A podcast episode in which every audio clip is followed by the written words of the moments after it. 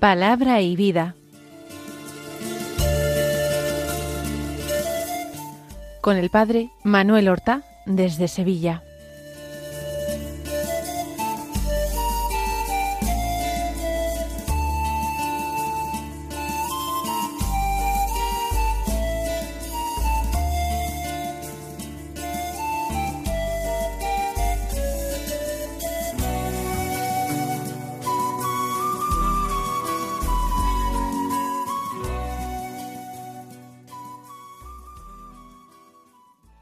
En el nombre del Padre y del Hijo y del Espíritu Santo. Amén. Alabados sean Jesús y María. Muy buenos días, queridos amigos, oyentes de Radio María y seguidores del programa Palabra y Vida. Hoy es el jueves de la tercera semana del tiempo ordinario. Pero este jueves, al ser 25 de enero, nos trae la importante fiesta de la conversión del apóstol San Pablo. ¿Por qué es importante esta fiesta? Porque Pablo era un celoso fariseo, era un doctor de la ley que había estudiado en Jerusalén a los pies del rabino Gamaliel. Y sin embargo, en un determinado momento camino de Damasco fue llamado por el Señor.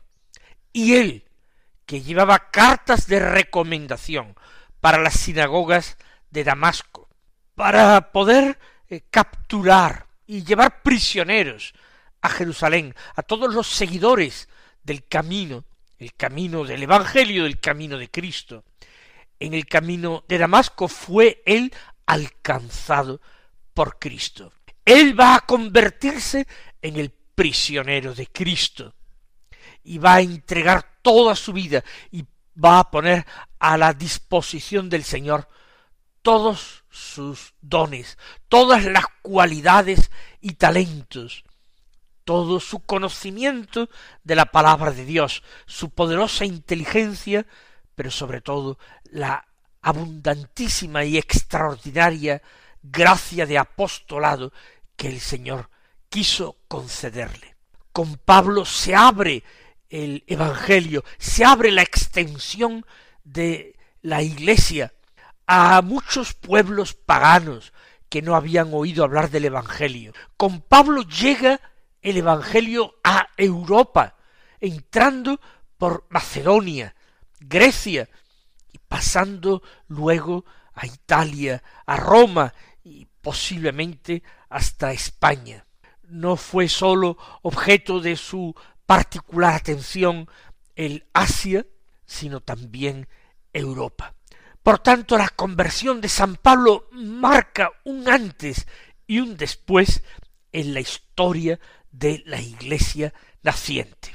El libro de los Hechos de los Apóstoles le consagra la mayor parte de sus páginas a su a sus viajes misioneros.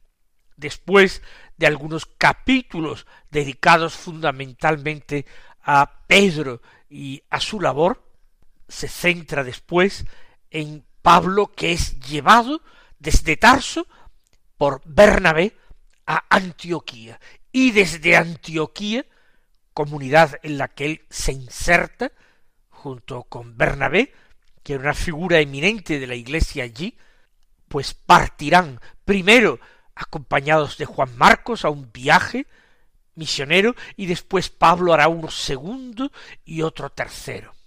Finalmente viajará encadenado hasta Roma ya que ha apelado al César para ser juzgado. Ahí termina el libro de los Hechos de los Apóstoles. Sabemos que él fue declarado inocente en aquel juicio y liberado, y que todavía continuó por algunos años su labor misionera, volviendo al oriente y por supuesto de Roma pasando antes seguramente a España. Vamos nosotros entonces a meditar la palabra de Dios que se proclama en esta fiesta. Hay dos primeras lecturas posibles que nos narran la conversión de San Pablo, dos textos del libro de los Hechos de los Apóstoles, uno del capítulo nueve, versículos uno al veintidós, y luego otro texto en que él narra su conversión en el capítulo veintidós del libro de los Hechos, versículos tres al dieciséis. Pero nosotros vamos a comenzar por el Evangelio de la Misa, según viniemos haciendo en estos últimos meses con mayor frecuencia. El Evangelio evidentemente no nos habla de San Pablo.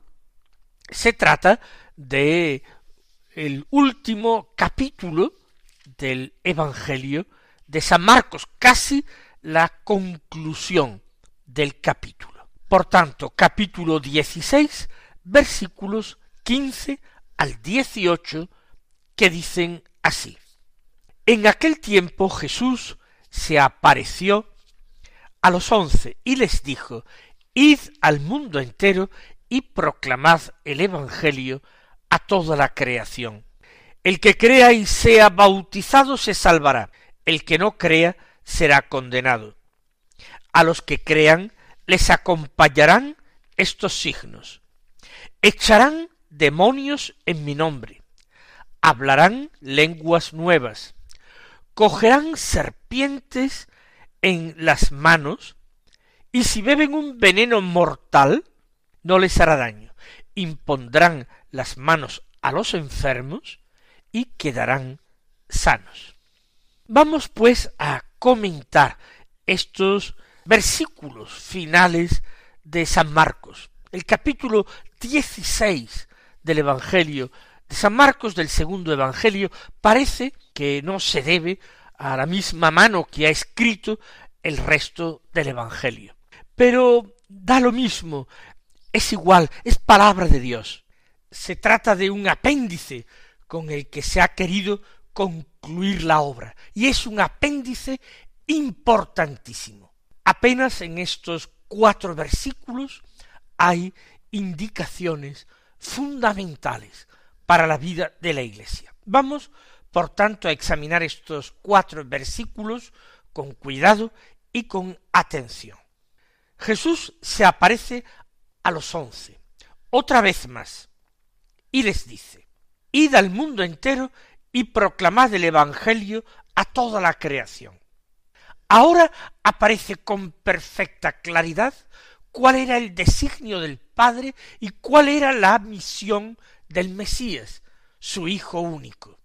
La llamada a la conversión, la llamada a aceptar el Evangelio, los planes de Dios, a gozarse con esta buena noticia de salvación, no es solamente para el pueblo elegido, no es solamente para Israel, es para todos los hombres, de todas las épocas en cualquier lugar. No es el Evangelio para los judíos como tampoco lo es para los europeos o sólo para los occidentales. Jesús envía a los suyos al mundo entero. Durante su vida mortal, él tenía una conciencia clara de cuáles eran los límites de su misión. En el episodio de la curación de la mujer sirofenicia, de la mujer cananea, cuando los apóstoles le dicen a Jesús, anda, concédele lo que pide que viene gritando detrás de nosotros. Jesús respondió, no he sido enviado más que a las ovejas perdidas de la casa de Israel. Su misión y por tanto su predicación y sus milagros, sus signos, estaban orientados hacia el pueblo elegido. Esto no quiere decir que en ese caso, por ejemplo, de la hija de la mujer cananea, como en otros, Jesús, que se compadece de los que sufren, conceda el milagro, más aún fortalece la fe de los apóstoles gracias a lo ocurrido en aquel episodio. Pero su misión era para las ovejas perdidas de Israel. Cuando Jesús envía a sus apóstoles de dos en dos, los envía a los pueblos y aldeas de Galilea, no los envía fuera de Israel, no los envía hacia Tiro y Sidón, hacia Fenicia, no los envía hacia Damasco, hacia Siria, los envía a los israelitas, a los miembros del pueblo elegido. ¿Por qué? Porque en los planes de Dios que se van revelando poco a poco, la misión del Mesías era esta, pero también el Mesías tenía como misión fundar una comunidad de salvación que continuara su obra. Más aún, esta comunidad no sería simplemente un grupo afín de personas convencidas, de personas que quisieran llevar adelante una tarea. Esta comunidad, la Iglesia, sería asimilada a su maestro, incorporada a su maestro, no simplemente por su eh, acción, por su misión, sino ontológicamente esta comunidad sería el cuerpo de Cristo. Nosotros le llamamos cuerpo místico de Cristo, porque es un cuerpo misterioso, incomprensible para la razón humana. Pero todos los cristianos están unidos a Cristo y están unidos entre sí, de tal manera que cuando la Iglesia actúa a través de sus miembros, es el mismo Cristo quien está actuando. Cristo que es la cabeza de la Iglesia, nosotros que somos su cuerpo, sus miembros. Pues bien, ahora se revela la misión de esta Iglesia. Ahora es ese Cristo místico quien con Pablo y con tantos otros apóstoles viajará en todas las direcciones de la rosa de los vientos, al mundo entero, para proclamar el Evangelio a toda la creación. Lo que Jesús había hecho, circunscrito en el tiempo y en el espacio, los apóstoles tienen la misión de no cesar de hacerlo a lo largo de los siglos mientras este mundo exista. Hasta la segunda venida del Señor será tiempo para llamar a los hombres a la conversión, llamar a los hombres a la, eh, al seguimiento de Cristo y a la incorporación a la Iglesia. Hay que proclamar el Evangelio a toda la creación. ¿Por qué toda la creación y no se dice simplemente todos los hombres? Por supuesto, el Evangelio se proclama a los seres humanos, pero es el universo entero quien tiene que escuchar esta predicación, porque la creación entera quedó sometida por el pecado del hombre.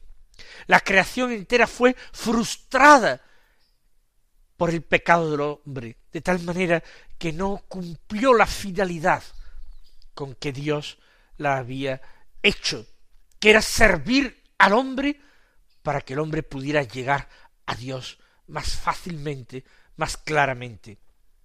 Todas las cosas creadas tenían que ser como un puente que nos llevara a Dios, que nos acercara a Él. Pero tras el pecado del hombre, las cosas se convirtieron en una pantalla opaca que a veces ocultaba a Dios que a veces hacía que los hombres no pudieran percibirle, perdidos en esa inmediatez de las cosas. Por eso esa creación que espera, que aguarda el momento de ser liberada, esa creación también debe escuchar el anuncio evangélico. Id al mundo entero. Así pues, todo cristiano, todo bautizado, como miembro de la Iglesia, tiene este mandato. No todo el mundo tiene que realizar, poner en práctica este mandato de la misma manera.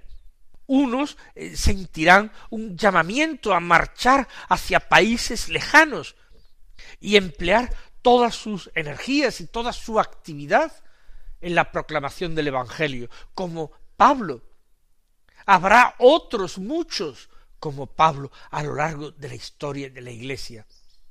Pero todos, todo cristiano tiene que anunciar el Evangelio a la creación. Tiene que comunicar con palabras o con el testimonio de sus obras. En su entorno tiene que proclamar la alegría de la fe. Por tanto, proclamad el Evangelio a toda la creación. Segunda afirmación de Jesús, que es particularmente grave y yo diría particularmente severa. El que crea y sea bautizado se salvará, el que no crea será condenado. Estas palabras hacen duras al hombre del siglo XXI, que vive en un mundo donde observa que la inmensa mayoría de la humanidad no cree, que él mismo vive en medio de otras personas, inmediatas, cercanas, incluso familiares, que no creen. Y Jesús dice que el que crea y sea bautizado se salvará. Son dos cosas. Primero tiene que venir la fe, la aceptación del mensaje evangélico. El hombre tiene que prestar fe a lo que Dios le dice. Tiene que aceptar que su visión de las cosas está desenfocada por el pecado, que lo que para él era importante o fundamental no es sino accesorio y un medio, que los que él consideraba eh, valores o riquezas en realidad no son nada, son pura vaciedad, porque sólo en la palabra de Dios nosotros descubrimos el verdadero valor y la verdadera y única riqueza. Por tanto, primero viene la fe, la aceptación de esa predicación que tienen que realizar los discípulos siguiendo el mandato de Jesús. Y una vez que sea aceptado el mensaje del Evangelio, vendrá el bautismo, que incorpora a los hombres a ese cuerpo de Cristo, que los hace miembros vivos de Cristo, que los introduce ya en esperanza en el reino y les permite sentarse con Cristo a la derecha del Padre. El que crea y se bautice se salvará, pero ¿y el que no? Jesús dice, el que no crea será condenado. Estas palabras hay que tomarlas al pie de la letra, Siempre las palabras de Cristo, palabras del Evangelio, han de ser creídas. Lo que ocurre es que la Iglesia siempre ha entendido que hay en ocasiones, por las circunstancias históricas, puede haber un rechazo a creer que sea absolutamente inculpable que no se trata de un rechazo eh, serio y consciente de la salvación que trae Cristo, sino que se trata de un rechazo motivado por la eh, presión de la cultura donde uno se ha educado. Conocer a Cristo no es simplemente eh, haber oído en algún libro alguna palabra sobre el personaje de Jesucristo. Es otro descubrimiento concede Dios históricamente a todos los hombres la posibilidad de conocer a Cristo, parece que humanamente es más que improbable que todos los seres humanos hayan tenido la ocasión de conocer a Cristo, de aceptar entonces libremente el designio de Dios, convertirse y recibir el bautismo es que estas personas que de una manera absolutamente inculpable no han podido aceptar la fe y bautizarse, es que estas personas se condenarán? Nuestra esperanza es que no, aunque los medios concretos que la providencia de Dios haya establecido para que se salven a nosotros no son desconocidos ni es tampoco el tema de esta reflexión, de esta meditación, el tratar de discernir de qué manera una persona que no haya conocido a Cristo se pueda salvar. Lo que sí es cierto es que todos, incluso los que humanamente en esta vida no hayan podido conocer a Cristo, todos, si se salvan, se salvarán por Cristo. Continúa diciendo el Señor, a los que crean les acompañarán estos signos. Lo que sigue no son milagros, son, como dice Jesús, signos. Echarán demonios en mi nombre, hablarán lenguas nuevas, cogerán serpientes en sus manos, y si beben un veneno mortal, no les hará daño. Entendamos bien estas palabras.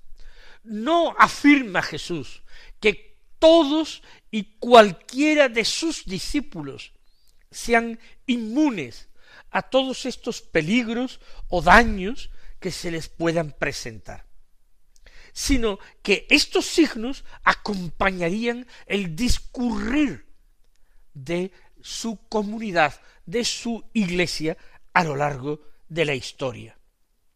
Echar demonios en su nombre, eso lo hicieron los apóstoles, como el mismo Cristo.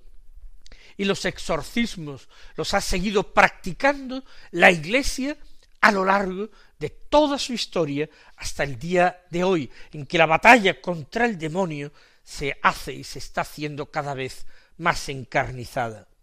Hablarán lenguas nuevas. Ese don de la glosolalia, de hablar lenguas nuevas que se manifiesta en los apóstoles el día de Pentecostés y que es también está también presente en la iglesia primitiva y se, se da también a lo largo de la historia de la Iglesia en algunas personas y circunstancias. Coger serpientes en sus manos. Esto ocurrió en la vida de Pablo precisamente. Después de su naufragio, recién llegados a la orilla, buscando leña para encender una hoguera, una víbora le picó en la mano. Muchos creyeron que estaba maldito de Dios, que había escapado del mar, pero que ahora moriría por el veneno de la serpiente. Pero él sacudió la serpiente sobre la hoguera para que muriera y se soltara y siguió perfectamente bien. Ha, habido esas circunstancias. Lo mismo que eh, beber un veneno mortal sin que haya hecho daño. Se cuenta del apóstol San Juan, quien le ofrecieron una copa envenenada y no le hizo daño.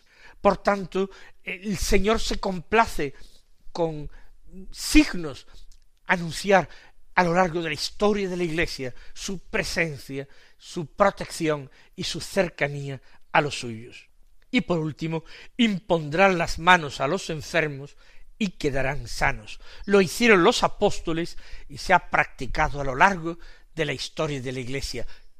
Como digo, lo cual no quiere decir que todos los cristianos hayan recibido de Dios esta gracia y este don como todos tampoco tienen la gracia y el don de la predicación, ni el llamamiento a predicar con palabras, ni a enseñar. No todos son maestros, no todos son exorcistas, no todos son capaces de sanar.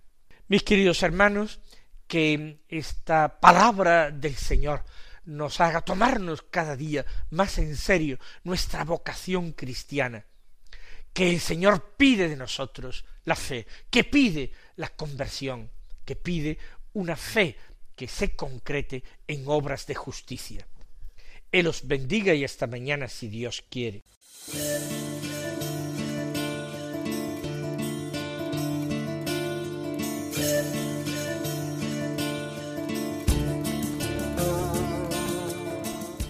Han escuchado en Radio María Palabra y Vida un programa que dirige el padre Manuel Horta.